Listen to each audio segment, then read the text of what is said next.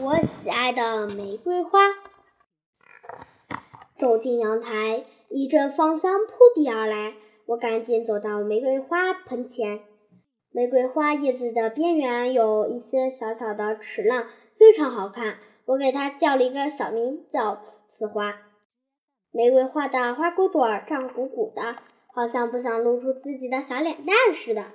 半开的玫瑰花悄悄地展开自己几片花瓣，全开的玫瑰花在一旁笑了。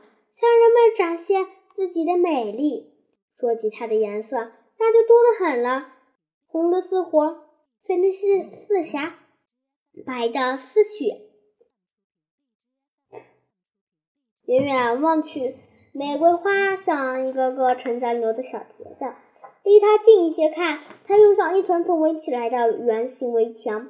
妈妈常会从阳台摘取一些玫瑰花和茉莉花晒干。制成我喜欢喝的茉莉玫瑰花茶。据说喝茉茉莉玫瑰花茶不仅可以美白皮肤，还可以缓解疲劳呢。不久，玫瑰花谢了，我伤心的眼泪都要掉出来了。还是，但是，但是枯花轻轻地摇动着，好像在说：“孩子，我们的花期是有限的，花期过了总是要凋谢的。不过没关系。”我们下一代的生命到了花期，还是会一样绽放的。